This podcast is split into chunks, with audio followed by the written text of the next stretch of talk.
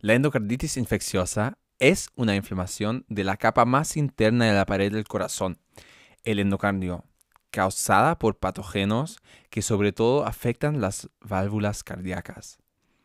La inflamación es causada por una infección principalmente bacteriana y con mucho menos frecuencia por hongos. La vía de infección es la bacteremia con un asentamiento de los patógenos en las estructuras endocardíacas. Causas de estas son la intervención quirúrgica, la diseminación hematogénea de bacterias por causas de infecciones en otros órganos y, especialmente en el endocarditis del corazón derecho, también inyecciones no estériles.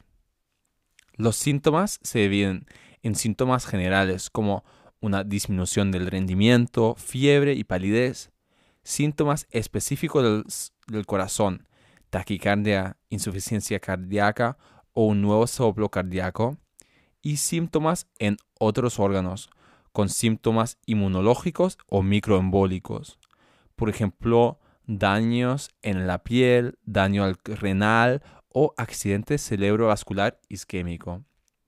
El diagnóstico se realiza en base a los denominados criterios de Duke, con hemocultivos positivos y evidencia de una endocarditis por diagnósticos como la ecocardiografía, el TAC o procedimientos de medicina nuclear. Terapéuticamente hay que diferenciar entre el tratamiento farmacológico con antibióticos por varias semanas y en causas de complicaciones, el tratamiento quirúrgico se recomienda